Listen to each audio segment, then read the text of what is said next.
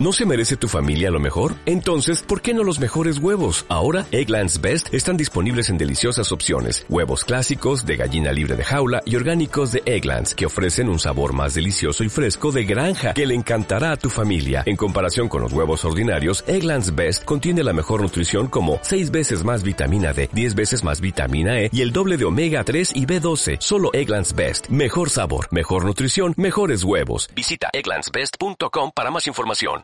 Los jueves de 19 a 20 horas hablamos de filosofía de la vida, una tertulia para tratar los problemas que afectan a la sociedad, con Mario Tebar, Pascual Pérez, Jorge Perales y diversos tertulianos. Tu voz también es importante, así que llámanos al 961531634 y participa. Jueves de 7 a 8, Filosofía de la Vida en Radio Manises.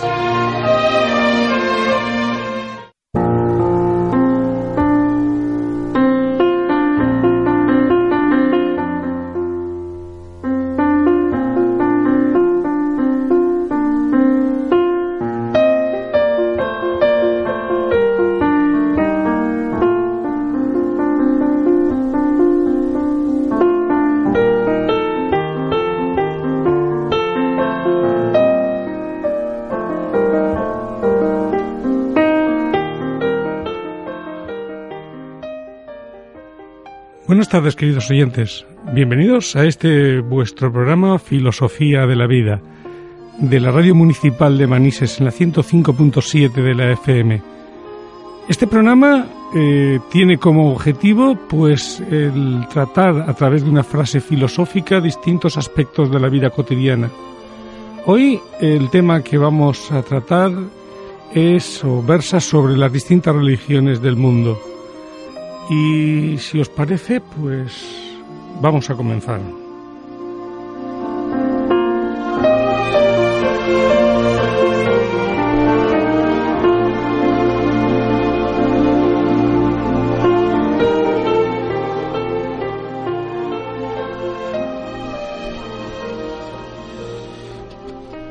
Bueno, pues vamos allá. Hoy, como he dicho, vamos a tratar el tema de la religión en el mundo. Y para poder hacerlo, contamos con la inestimable presencia en el programa de Pablo Tos. Buenas tardes, Pablo. Buenas tardes.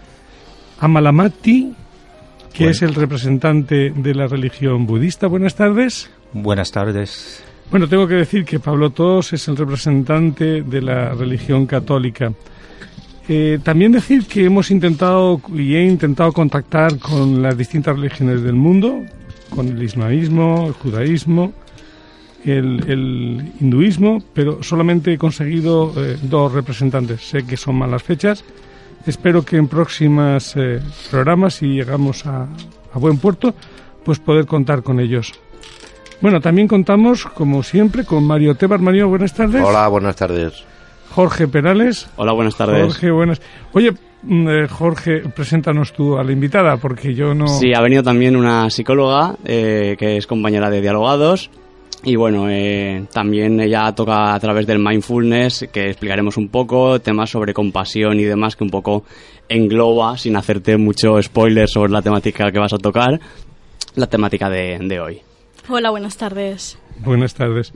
Bueno, pues eh, si os parece, antes de empezar con la primera frase filosófica, para que nuestros eh, radioyentes tengan una visión de lo que significa cada una de las religiones, evidentemente por donde vivimos, la religión católica casi todos lo conocemos, pero bueno, eh, eso no significa que Pablo Tos nos dé una, unas breves eh, indicaciones acerca de la religión católica, pero sí lo que necesitamos es que Amalamati nos dé unos, a grandes rasgos unas indicaciones acerca del budismo. Cuando puedas, eh, Amalamati. Pues sí, gracias. Bueno, gracias por la invitación de estar aquí. Eh, sí, pues el, el budismo es verdad que es una religión o una filosofía quizá eh, menos conocida aquí eh, en, en Europa y en España, aunque hay que decir, pues eh, parece que está en auge, ¿no? Hay eh, cada vez más eh, interés en, por, el, por temas del, del budismo y de religiones eh, orientales. eh, y mindfulness, etcétera, etcétera. Sí, se ha ido rompiendo un poco la, digamos, ese velo que había que, que nos dejaba un poco entrever todo esto. Poco a poco se ha ido abriendo y se ha ido conociendo más. Pues sí, yo creo que sí. Y quizá responde a pues una necesidad que tiene la sociedad, ¿no? Como la, eh, el materialismo, eh, vamos buscando la felicidad, eh, como siempre, en cosas materiales y, bueno, en muchos casos nos damos cuenta de que no nos proporciona esa felicidad tan, tan buscada. ¿no? Entonces, sí, de alguna manera el, el, budismo es una respuesta a esa, esa búsqueda de, de, de, felicidad, ¿no? Es como una respuesta a la situación uh, existencial humana que todos uh, y todas compartimos, que es pues hay, sí, hay insatisfacción, hay sufrimiento, hay dolor, y, el budismo, el Buda hace 2500 años, pues eh, eh, encontró una vía, un, camino eh, para alejar, alejarse de ese sufrimiento ¿no? y, y conocer la, la felicidad. Entonces, en el fondo, sí, el budismo es una, una respuesta a esa situación humana. Sí, pero Amalamali, tu fundador, el fundador del budismo es? Es el Buda. De hecho, que era un ser humano que vivió en el norte de la India eh, hace 2500 años. Un ser humano como cualquier otro. Eh, desde luego no, no era eh, un dios, no es un dios. De hecho, el, el budismo no como contempla la figura de un dios creador sino en sí esa figura de Buda que es una fuente de, inspiración eh, para los budistas. O sea, no tenéis una creencia en Dios. Eso es. ¿Creéis en la reencarnación? Eh, bueno, en el renacimiento, eh, sí. Y, tampoco es como una, una, creencia en este sentido, ¿no? O sea, realmente no creer no sé, es como, no es un término que, que empleamos, digamos. ¿no? Igual podemos entrar en más profundidad después. ¿Y vuestro libro sagrado es? Pues no hay libro sagrado en el. Hay textos que, que son como enseñanzas, eh, pero como eh, la Biblia o el Corán, eh, no hay como una, sí, un texto fundamental, básico, sagrado en el budismo. Muy bien, Pablo. Y ahora hacemos una presentación del cristianismo. Bueno, la verdad es que, como has dicho antes, es la es más conocida, ¿no? En nuestra en nuestra sociedad y en nuestro en nuestro entorno, ¿no? Es la religión de, de Jesús de Nazaret.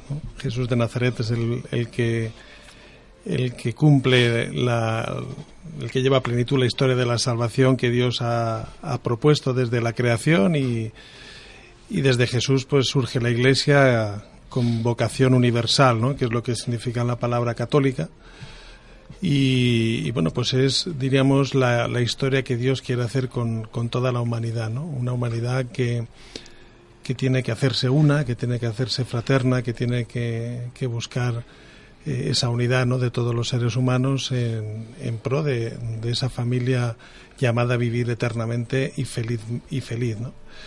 Y entonces, pues bueno, pues la Iglesia Católica es, eh, diríamos, la continuadora de la misión de Jesús. ¿no? Jesús vino a enseñarnos este proyecto de Dios y la Iglesia Católica intenta llevar eh, este proyecto a, a, toda la humanidad, ¿no?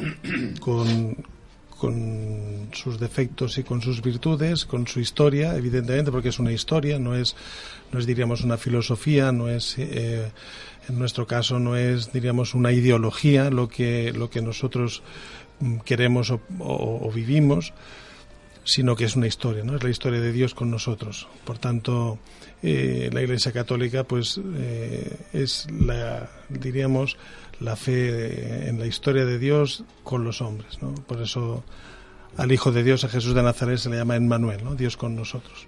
También debo decir que, mm, un poco entrocado con lo que estás diciendo, sí es verdad que los padres de la Iglesia, los padres fundadores de la Iglesia, sí que tomaron mucha filosofía clásica también para fundamentar mejor los dogmas de, fe del cristianismo que eran, mm. eran ciernes en aquella época. Sí, sí, Más que nada porque sí que tiene una filosofía detrás que es muy importante. Claro, tiene una teología, evidentemente. Es decir, nosotros, la, la, fe no está reñida con la razón. Entonces, precisamente recogiendo la carta de San Pedro, nosotros tenemos que dar razones de por qué creemos en Dios y ese dar razones es lo que hace que surja una teología, ¿eh? que es ponerle una razón. La fe no es racional, porque si no dejaría de ser fe, pero es razonable. Yo tengo que dar razones de por qué creo en Dios, ¿no? Y eso es lo que, lo que hace que, el hombre eh, creyente tenga esa, ese interés por explicar a, toda la humanidad por qué creemos en Dios y quién es Dios y qué ha hecho Dios por la humanidad y, hacia dónde dirige Dios esta humanidad, ¿no? Entonces de ahí surge ciertamente pues toda la, teología y la filosofía de los santos padres que, desde el comienzo, desde el comienzo del cristianismo, pues intentan dar esas, esas explicaciones, ¿no? Y esa, es un descubrimiento también, es decir, la historia, por eso hablaba yo de la historia, ¿no? Lo importante que es esa idea de historia porque a lo largo de la historia vamos conociendo lo que Dios nos va revelando, ¿no? Y nos lo va revelando a través del propio hombre. Es decir, Dios salva al hombre y utiliza al mismo hombre para ir revelándose. Bueno, pues eh, si os parece ya vamos a entrar en materia, porque el tiempo corre en, la radio, y vamos con la primera eh, frase filosófica. La frase dice así, hemos aprendido a volar como los pájaros, a nadar como los peces, pero no hemos aprendido el sencillo arte de vivir como hermanos. Esta frase es de Martin Luther King. Bueno, ya os dejo el control a vosotros. Jorge, Mario. Mario creo que tenía una aportación que hacer. No, sí, solamente porque eh, viendo la introducción que han hecho, pues solamente tenía aquí que hay una frase de Voltaire que dice, si Dios no existiese, sería necesario inventarlo. Ya quiero decir, todas las personas necesitamos algo en donde acogernos igual Buda, o igual Dios, o igual Alá, o, como, pero en definitiva todo es lo mismo. Necesitamos tener algo en que creer en la fe, si no el ser humano que sería. Mm. La compañera psicóloga creo que tiene una, una, opinión al respecto y luego también el resto de tertulianos. Un, momento, porque Mario creo que me ha chafado la primera pregunta. ya, pero no, va todo, va todo, vale, vale, va todo no, seguido, no, te preocupes. No hay ningún problema. Va todo seguido. Bueno, creo que es una aportación interesante y es un poco la verdad de que las personas necesitamos un poco un sentido de vida, ya sea plantearlo a nivel católico, a nivel del desbudismo, eh, es importante tener un sentido desde el concepto de espiritualidad, que realmente es lo que nos aporta una mayor satisfacción y un mayor bienestar emocional desde la parte o desde la perspectiva más psicológica y sobre todo espiritual. Por lo que mm, la aportación que yo realizaría es, el, que sí, se necesita un sentido de vida, sea el que sea, siempre desde el respeto y la aceptación, pero lo que a uno le aporte sentido en el día a día y, en su vida, en su recorrido vital. Muy bien, y ahora ya viene lo de Pascual, que sabemos nadar, sabemos y volar y no hemos aprendido a convivir como... Yo, yo al respecto de lo que acabáis de decir, ya nos, lo digo porque a veces parece como, al decir necesidad, parece como si nos tuviéramos que coger a algo, ¿no? Porque nos falta una, una, un responder a unos interrogantes y parece que nos queramos coger a algo que... yo no creo que sea una necesidad, es una capacidad. Es decir, las personas tenemos una capacidad a lo trascendente, de apertura a lo trascendente. Tenemos una capacidad de búsqueda más allá de la realidad visible. Y a partir de ahí el hombre es capaz de encontrar eso que para lo cual está capacitado. Es decir, porque si no a veces, eh, muchas veces a, a, los que nos consideramos hombres y mujeres religiosos, de la religión que sea, se nos acusa de que eh, lo hacemos porque queremos interpretar, como no, no sabemos lo que va a pasar, la realidad de la muerte, no sé cuántos, entonces como que nos queremos coger a, un... Sí, casi en plan mitológico, Una, respuesta posible. A un, clavo ardiendo, vamos. Exacto, yo, creo que esto, el hecho religioso responde no a una necesidad, sino a una capacidad de las personas de apertura a lo trascendente. Y esa capacidad es de todos. Que podemos negarla, que podemos no hacerle uso, ¿no? Mm. pero la tenemos todos. Por eso todas las civilizaciones de toda la historia, desde el comienzo de, que exista el ser humano, hasta ha tenido esa apertura a la trascendencia. Sí, también a veces eh, a mí me, me dicen que pues eh, cualquier religión es como una respuesta eh, al miedo de la muerte, ¿no? Y tampoco creo que sea, o sea, igual a veces hay algo de eso, ¿no? Como quizá eh, mm, plantearse la realidad de que, de que sí que vamos a, morir. ese, abismo, ese abismo que no tiene respuesta realmente. Ese abismo, exactamente. Igual te pone en pone en su sitio pues eh, tu propia vida, ¿no? Es como sí que te hace reflexionar, te hace pensar pues qué sentido realmente tiene esta vida si acaba con ese abismo, ¿no? Entonces, eh, sí, pero mm, discreparías eh, como si alguien me, me dice si es una respuesta únicamente de como de miedo, un consuelo, ¿no? Porque al menos el budismo yo lo veo más como una, un camino de liberación. Un camino sí que da sentido a la vida, pero es un camino que nos libera eh, de todas las ataduras, de todas las condiciones que nos restringen y que nos hacen, eh, sí, mm, pues eh, sufrir. Sí, yo te iba a decir también, por ejemplo, ahí tengo una de Sócrates que es bastante que solo hay un Dios, por ejemplo, que dice que es el conocimiento y un demonio que es la ignorancia.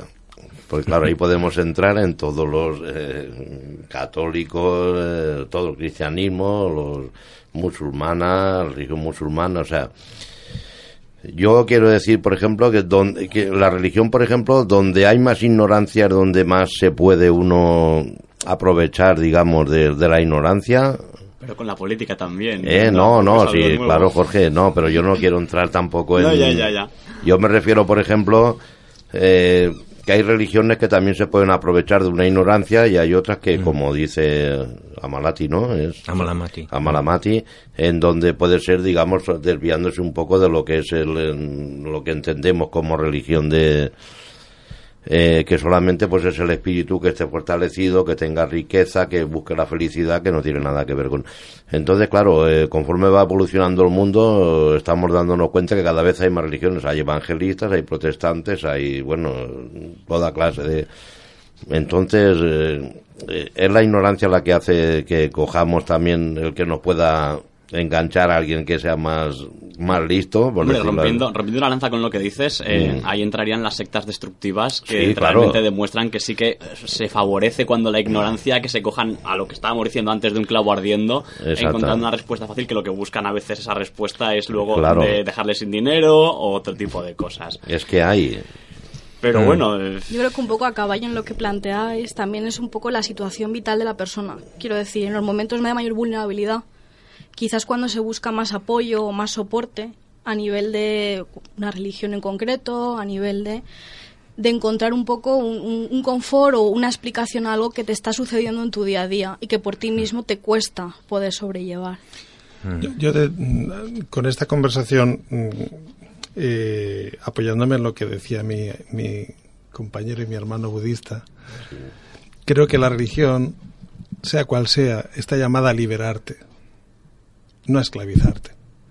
Lógicamente, si la, si, si la religión te está esclavizando, es que no es religión o tú no estás sabiendo vivir la religión. No la interpretas bien. Exactamente. Es decir, precisamente las, la búsqueda de Dios es lo que ha creado diríamos, los escritos más profundos de la historia, eh, la cultura, mm, no hablo europea, sino en, muchas civilizaciones, la cultura más importante, la profundidad más importante, eh, diríamos, donde la persona ha sabido, eh, no diría culturizarme, sino mm, buscar esa reflexión profunda, intelectual. Es decir, no es la religión el, fruto de la ignorancia. Es todo lo contrario. La, la, búsqueda de Dios ha construido en la humanidad lo más sublime. Mm. Y entonces, es decir, a partir de ahí ya es verdad, las personas podemos ser los que a lo mejor vivimos mal o no entendemos o nos apoyamos de malas maneras en cualquier religión, porque fíjense, a nivel musulmán, en, ningún momento el Corán pone que haya que ir matando a nadie, ¿no? Es decir, la iglesia santa, pero es interpretable. claro, claro, pero es una interpretación y en la Iglesia católica, pues es verdad, a lo largo de los siglos hemos tenido que ir conociendo y cambiando y pidiendo perdón de un montón de cosas que hayamos podido hacer mal, pero no porque la religión sea un camino de ignorantes, Mm. sino porque las personas no hemos sabido interpretar bien aquello que, eh, digamos, nuestros fundadores, por decirlo de alguna manera, nos han propuesto vivir. Lo que pasa que, por ejemplo, per- perdón, Mahatma Gandhi, por ejemplo, decía uno de los siete pecados que son los que, perdón, los que le pueden hacer a una persona mal, era que no hay religión sin sacrificio. Eh, las religiones, por ejemplo, como la nuestra, la católica y tal, eh, ¿hay religión sin sacrificio? ¿O solamente es un mero hecho de decir tomo una comunión y, No, el- y luego no vuelvo a misa? O, Depende de lo que, Claro. de- depende de lo que por interpretemos por sacrificio. Claro. Sí. Evidentemente, el sacrificio como una, un ejercicio tuyo de dominio de la voluntad para liberarte de todo aquello que te está esclavizando es un sacrificio en positivo. Y por tanto sí que es necesario, seguramente. ¿Por qué? Porque tú estás buscando precisamente eliminar de tu vida todo aquello que te está impidiendo encontrarte con Dios. Yo con, con respecto a esto hay una frase que creo que lo explica bastante bien, es encuentra algo que te gusta para hacer y no volverás a trabajar en tu vida. Claro. Eh, esto tiene que ver un poco con lo que estamos diciendo. Si realmente para Encontrar ti es una tu- pasión, es claro. una forma en la que tú te entiendes y, res- y respecto a tu vida Que no es te trabajo. permite llenarla, no es un No es sacrificio. un sacrificio. Supongo que el sacrificio sí significa que tienes que renunciar a algo. Pues sí, yo diré que sí, que es necesario. Como, claro, si quieres profundizar en un camino, tienes que elegir el camino y dejar atrás otros, ¿verdad? O Pero sea, a lo mejor lo haces por voluntad propia, a lo mejor lo haces con satisfacción, no es un sac- o sea, claro, depende de cómo entendamos Claro, sacrificio. Sí, claro. Pero, por eh, ejemplo, Ramadán, ¿no? Exacto, sí, sí, sí. Es sacrificio, tienes que estar ahí, que tienes hambre, no puedes comer, tienes sed, no puedes beber, lo que sea. Bueno, no sé Durante cómo- todo el día hasta que llegue la No noche, estoy muy sí. metido en el tema, pero es un sacrificio, ¿no? Que se hace. Lo que, lo que me parece interesante es que estamos en un punto en la historia, creo que quizá eh, único, ¿no? Porque tenemos acceso a tanta información eh, de tantas filosofías, religiones, caminos espirituales, eh, que a veces es mareante, ¿no? Como la- las opciones que alguien va un poco perdido por ahí, por el mundo, pues puede acceder a todos los textos sagrados, un montón de, de textos filosóficos y es como, creo que en pocas, pocas eh, Épocas. épocas de la historia ha pasado semejante cosa, ¿no? Porque como normalmente pues en una sociedad pues eh, predomina una, una religión, predomina una serie de, de creencias. Entonces, eh, yo creo que nos da una oportunidad increíble y a la vez eh, eh, hay como muchas trampas, como la igual la, el consumismo espiritual que de- del que habla pues un famoso maestro eh, eh, tibetano, ¿no? Y el materialismo espiritual. Y sí, me, me parece interesante como reflexionar sobre ese, ese momento ¿no? en la historia. Podemos, o sea, aun siendo budista o católico, o, pues podemos eh, pues conocer, conocer, ser eh, conocedores de muchas tradiciones, compararlas y, y también sacar Y lo que nos puede y beber. Y beber unos de otros, que eso, es- eso, hoy Eso. en día es, es posible y muy importante. Es decir, porque, por lo menos, claro, desde, desde el mundo católico, nosotros creemos, evidentemente, en la acción de Dios, en, en toda la humanidad, y no solamente en el mundo, en los creyentes católicos. Entonces, para nosotros el Espíritu Santo actúa en todos los hombres y en todas las religiones y en todas las culturas. Y entonces yo sé que a través de los budistas, a través de los hinduistas, a través del islam, a través de, incluso a través de los ateos, yo puedo encontrarme con Dios. Claro. Es decir, ¿por qué? Pues porque mm, tenemos que tener esa capacidad de apertura y esa capacidad de poder mm, ir buscando, ¿no? Yo sí, yo tengo una pregunta. Es, em, es la, causa, perdón, la raíz de, de las religiones. O sea, si todas las religiones tienen un fundador, si todas las religiones tienen una creencia, un libro sagrado incluso, un lugar de culto y unas fiestas, ¿cómo es posible? Mi pregunta es, si todos persiguen lo mismo, ¿por qué hay distintas religiones? O sea, em, yo no acabo de entender, em, desde mi humilde eh, opinión, cómo pueden existir religiones distintas si tienen un mismo fin. Es una gran pregunta. Yo, es o una sea, gran la gran pregunta yo la tengo, bueno, enseguida le respondo. Antes de que... Pero tú no eres teólogo, no, Mario. no, no, teólogo no. Pero es muy, no, es muy sencillo. Antes de que existiera la religión, existía el ser humano. Y como antes de estar Dios era adorar al sol, a la luna, al caballo, al perro, a todo lo que le, le había hecho alguna cosa que era un poco fuera de lo común. A partir de... Pero el ser humano tiene mucha más existencia que Dios de aquí a Lima.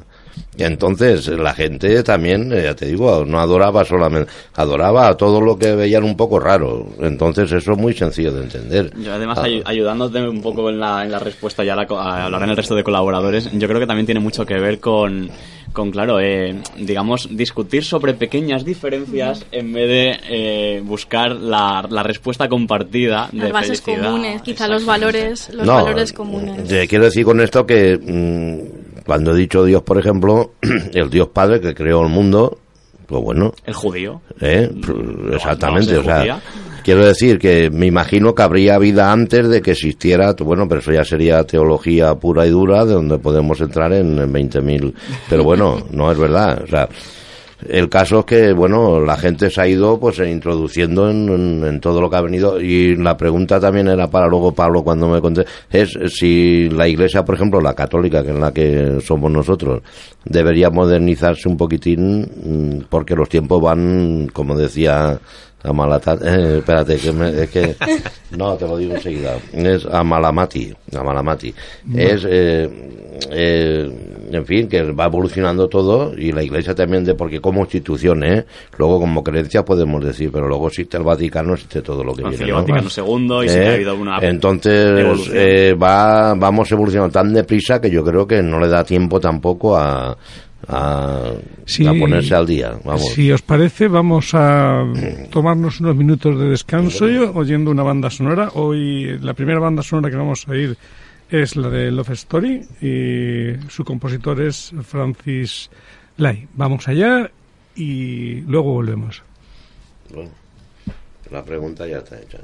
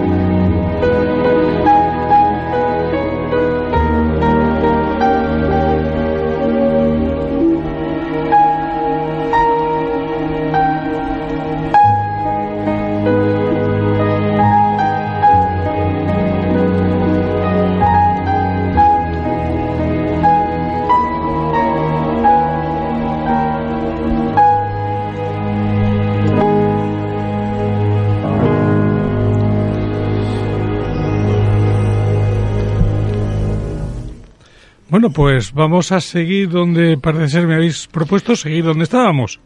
Bueno, le había hecho una pregunta Pascual a Pablo, que era sobre la modernización de, de la Iglesia también, católica en este caso, si corre con los tiempos, que vamos avanzando muy deprisa y que también necesita necesita un poco dar un impulso para que la gente esté un poco más... Bueno, eh, yo en referente a lo que comentabas antes, eh, la verdad es que todo lo que has dicho, eh, pues podríamos estar varios programas contestando, ¿no? yo creo que tenemos que recuperar mm, la, idea de, qué es el creyente. O sea, la cuestión es qué es un creyente. Cuando nosotros hablamos de un ser creyente no estamos hablando de alguien que coge una opción como el que coge, diríamos, un, producto en Mercadona o en cualquier otro mm, en cualquier otro supermercado, ¿no? No se trata de que yo ahora pues no tengo nada y cojo y ahora me hago yo budista, ahora me hago yo católico, ahora cojo como no me gusta el de los católicos, pues me voy al del Islam, no. Yo cuando hablo del creyente hablo de una persona que ha descubierto en su interior una necesidad de búsqueda y que en esa búsqueda se ha encontrado con un Dios que le ha hablado y que le ha hecho eh, plantearse su vida de una manera determinada, ¿no? Ante eso mm, yo respondo con mi fe yo me creo aquello que me ha dicho Dios y entonces me convierto en una persona creyente, ¿no? En el caso de los budistas, pues será después de una, de una introspección y después de una búsqueda interior, pues también, pues uno no se hace de la misma manera creyente que a lo mejor un, católico o que un, eh, uno del Islam, pero de otra manera. Entonces, lo digo porque eh, esto es muy importante, es decir, entender que, que las personas, las personas religiosas, las personas que, que, somos católicos o que somos de otra religión, somos creyentes y eso significa que tú aceptas y asumes una, diríamos, una propuesta de vida y en esa propuesta de vida eh, tú tienes que buscar las fuentes y en eso anda la Iglesia. La Iglesia busca esas fuentes. Eh, las circunstancias son las circunstancias históricas y ahí es donde evidentemente las circunstancias históricas son las que te hacen equivocarte y acertar. Y en, y en esas circunstancias te toca vivir. Y a lo largo de la historia, son dos mil años de historia, pues lógicamente la Iglesia es, ha sido capaz de lo mejor y de lo peor. ¿Por qué? Porque el ser humano ha sido capaz de lo mejor y de lo peor. Y la Iglesia es está formada por hombres. Y por tanto no, podemos decir aquí no hay angelitos que lleven la Iglesia adelante y que siempre aciertan y siempre saben hacerlo todo perfectamente no. Ante esto es decir yo lo que lo tiene que ser el creyente de la Iglesia católica pues el que busca a ese Dios del Evangelio. Y en el Evangelio te encuentras las respuestas. La Iglesia lo que ofrece al mundo es ese, esa forma de, de vida para el hombre desde el Evangelio. Y no se trata de, de, ver si somos modernos o no somos modernos, no se trata de ver si vamos con los tiempos o no vamos con los tiempos, sino se trata de ver la oferta que hace la Iglesia responde a lo que el Evangelio te está diciendo o no. Porque la cuestión no es si yo opino esto o opino lo otro, no, la, la, la cuestión es, ¿qué opina Jesús de Nazaret de esto? ¿Qué, ¿Qué me está ofreciendo a mí Jesús para mi vida?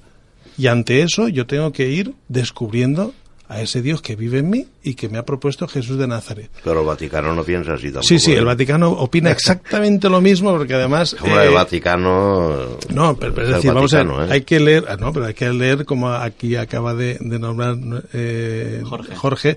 el Concilio Vaticano II, todo lo que... Es decir, y además, mm, es decir, todo lo que opina el Vaticano, si tú vas a, a los textos, mm, diríamos, que son dogma de fe, ninguno se separa de lo que dice el Evangelio ninguno.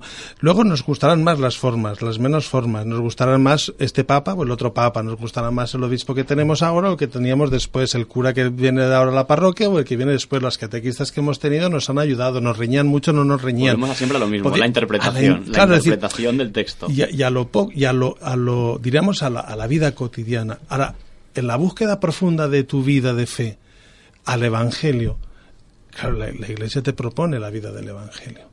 Entonces tú podrás estar más de acuerdo o menos de acuerdo en lo que te dice el Evangelio. O incluso podrás decir, oye, yo no acabo de entender el Evangelio por las razones que sean. Pero a mí la propuesta que se me hace es la que la Iglesia interpreta que es la propuesta de Jesús.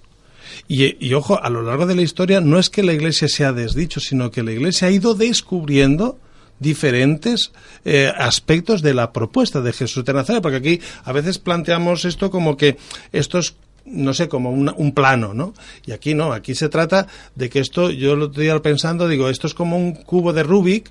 Claro, yo me puedo empeñar en el cubo de Rubik de hacer el, la parte azul, sin importarme las otras porque a lo mejor no me gustan, no me interesan, no, pero aquí al final de lo que se trata es un cubo y entonces tiene diferentes aspectos porque el ser humano no es solamente una parte de él, es todo él.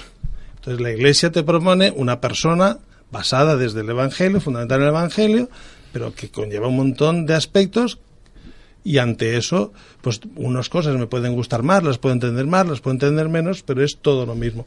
Modernizarse, ¿qué significa modernizarse? Yo, te, puedo decir que lo más moderno muchas veces es lo que propone la Iglesia.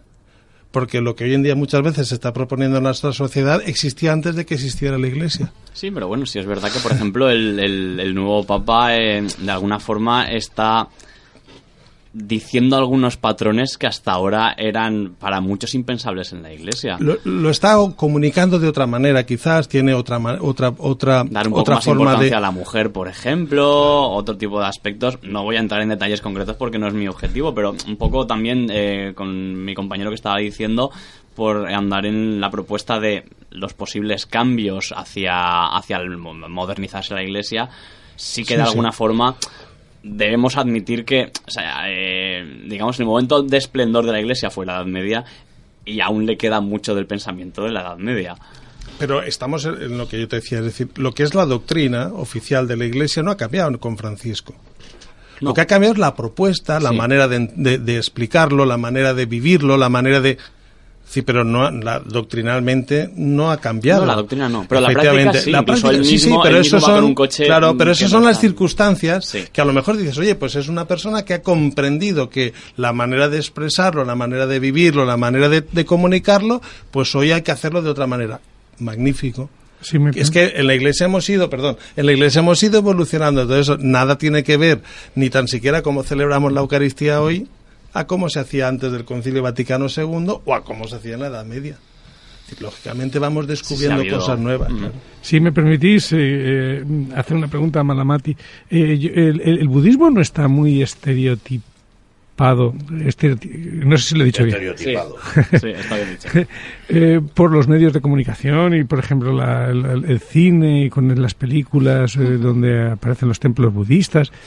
Eh, yo te lo digo porque conozco un poco el mundo budista, ¿no? Y, y veo que, lo que no tiene nada que ver lo que sacan en los medios de comunicación o las películas con lo que realmente es el budismo.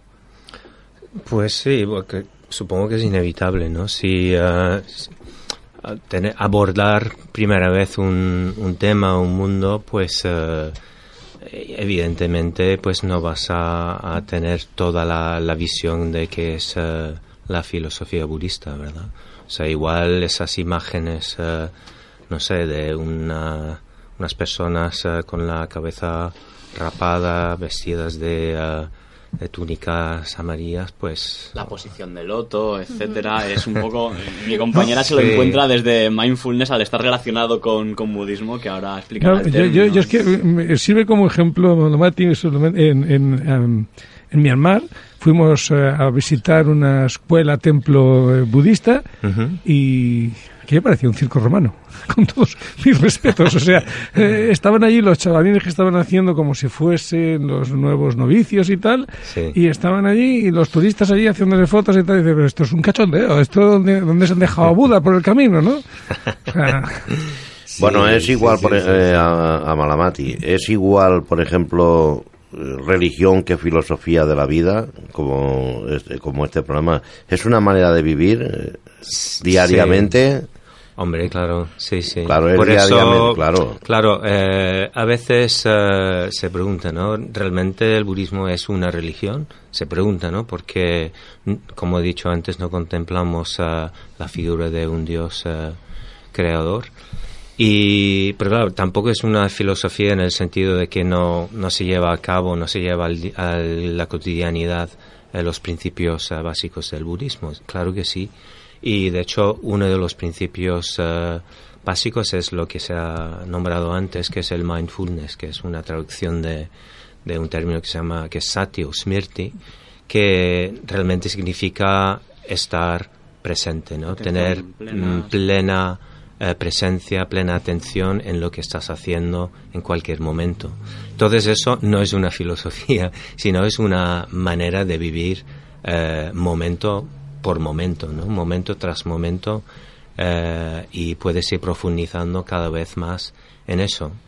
¿verdad? Entonces ahí, es como... ahí un poco entraría el término de filosofía de vida, de una forma de entender tu vida y de llevarla, o intentar llevarla a práctica. Sí, entenderla y, y también pues eh, profundizar en ella, lo que significa, lo que...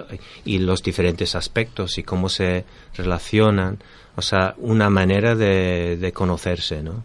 Ahora un poco explicación de mindfulness ya que ha salido varias veces, o Mayra... mm, Bueno, el compañero Mohamed creo que tiene la, la parte ahí más fuerte ¿no? en lo que es el concepto como tal, pero sí que es verdad que, que se están aplicando diferentes traducciones y quizá es un poco el término de atención plena, el, el vivir el aquí y el ahora, una forma de, contemplar tu día a día desde el camino quizá de la aceptación, de la compasión, no solo hacia uno mismo, que también es importante, sino hacia los demás, hacia lo que es el, el universo en sí mismo, que es otra de las formas que yo creo que desde el otro tipo de religiones se comparte. O sea, son, quizás son valores que, que comparten las diferentes formas de entender la vida, las diferentes religiones existentes.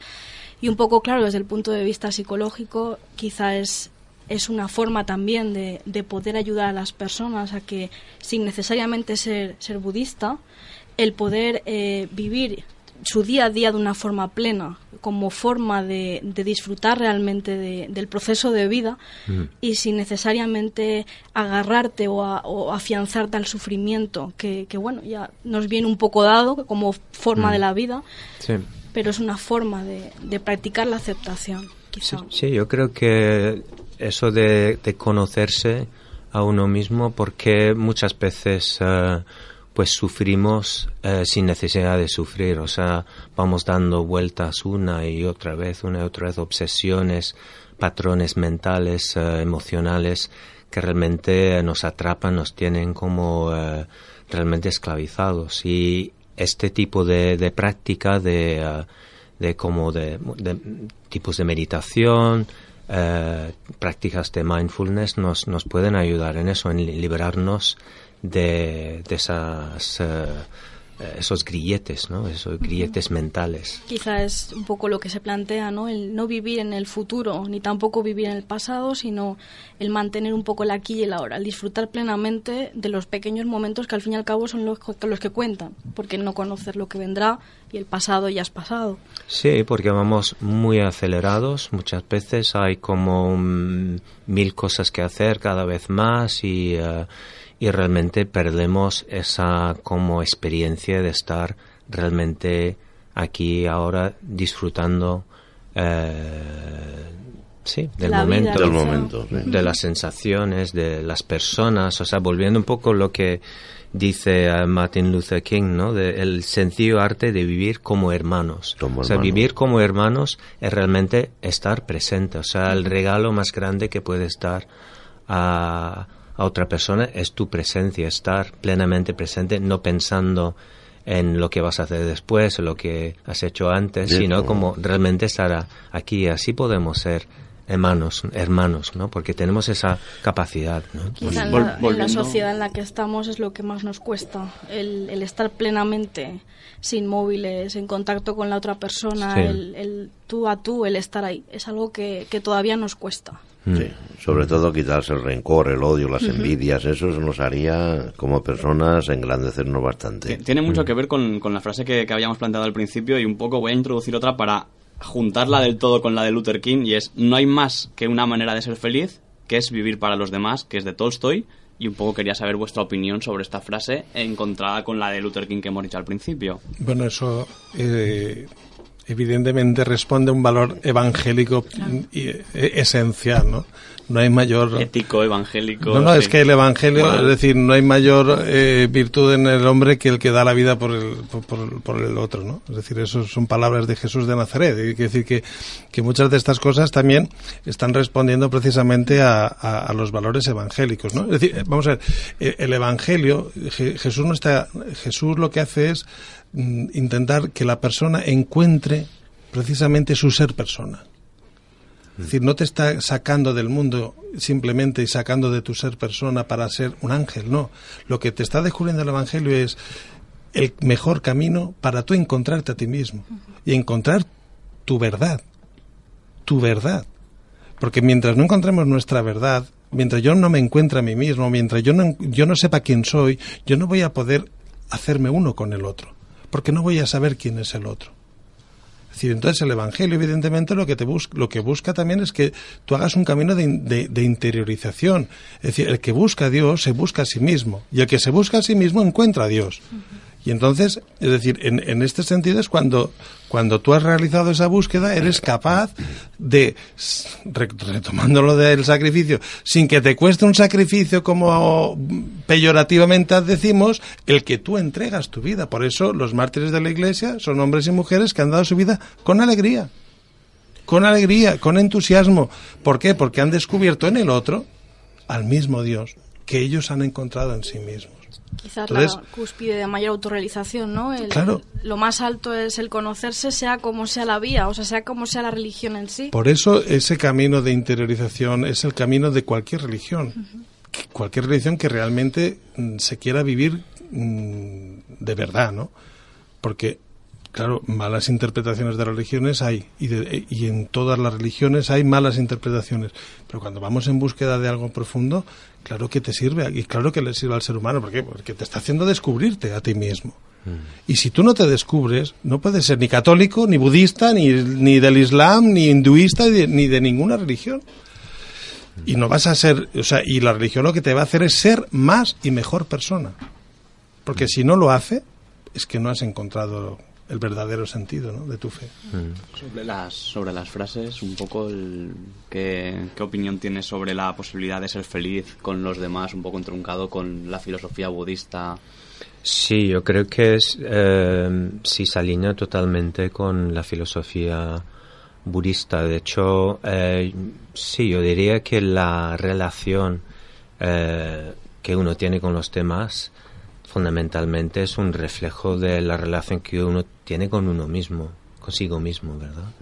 Entonces es como hacerse amigo de, de sí mismo, conocerse, ir conociéndose.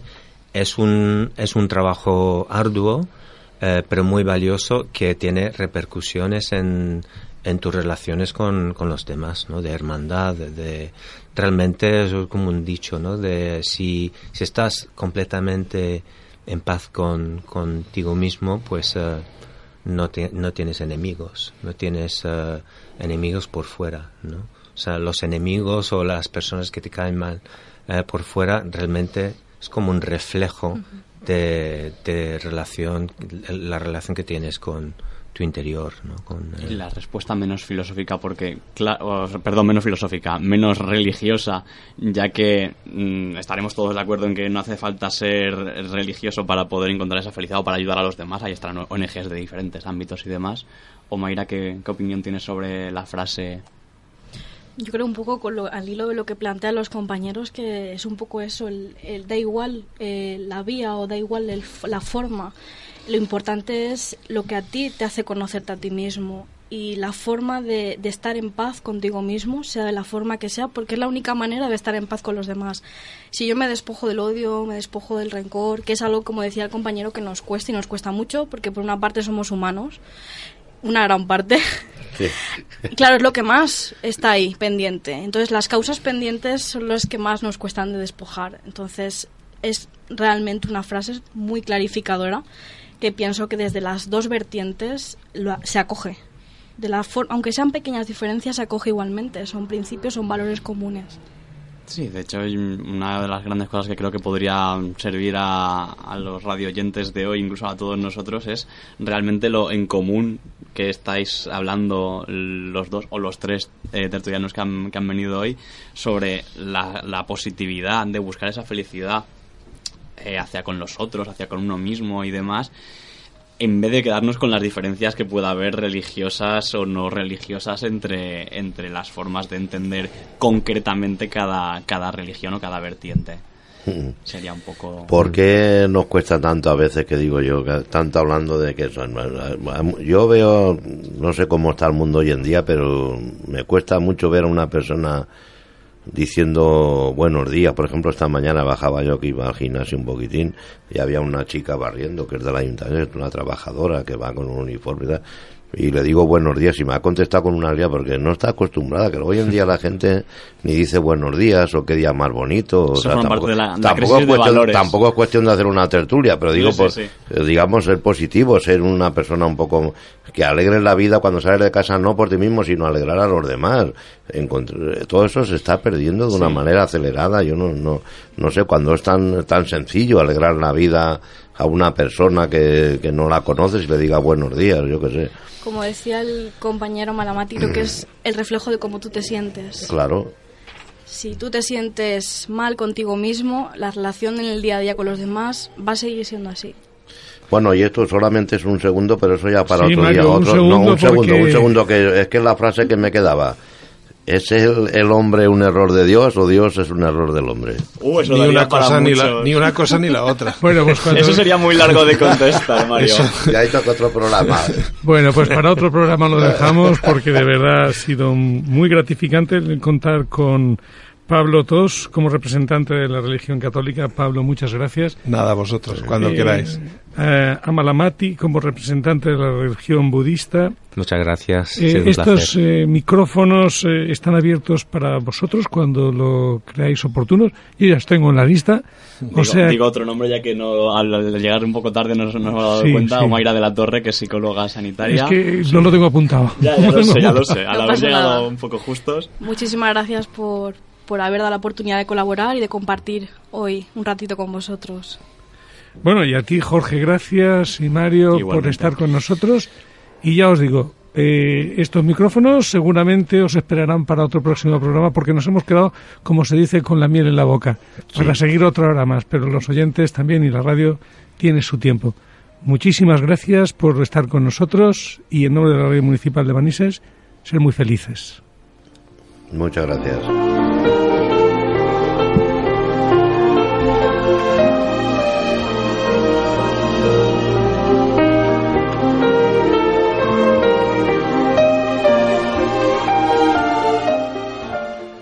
Bueno, yo para cerrar el programa tengo pues un pequeño artículo. Dice así. Buscando en Internet las distintas religiones del mundo encuentro que las más importantes son el hinduismo, el budismo, el judaísmo, el cristianismo y el islamismo. En una página web encuentro un esquema donde se muestra que cada una de ellas tiene un fundador, sus creencias, sus libros sagrados, sus lugares cultos y sus fiestas. En todas, los fundadores son seres humanos de carne y hueso con las carencias, actitudes y aptitudes de cualquier ser humano. Respecto de las creencias, los hinduistas creen en muchos dioses, los budistas no creen en Dios, los judaístas, cristianos e islamistas en un solo Dios, pero cada uno con un nombre propio. Un factor común es que todos creen que después de la muerte hay algo más, la reencarnación, la vida eterna o la resurrección. Desde mi más profundo desconocimiento teológico de las religiones, hago las siguientes reflexiones. Primera reflexión. Las religiones son una consecuencia del comportamiento social del ser humano. Las diferentes razas y clases sociales basan su sustentación en machacar al contrario, y una de sus armas es la religión, aunque hoy en día se ha añadido otra arma mucho más letal, el consumismo y el empoderamiento neoliberal capitalista. Segunda reflexión. No hay nada mejor o nada mejor para someter a los pueblos que el miedo a lo desconocido y sobre todo el temor a un Dios. Tercera reflexión y última. Yo no entiendo que siendo la raíz de todas las religiones la fraternidad entre los seres humanos, ¿cómo es posible que se usen las religiones para hacer guerras, terrorismo y represión? Como cateto teológico de las religiones me declaro no creyente en ninguna religión y tampoco, por desgracia, en el ser humano. Ser felices. Y ahora, para terminar, os dejo con la banda sonora de Gladiator. Os esperamos la próxima semana. Un beso.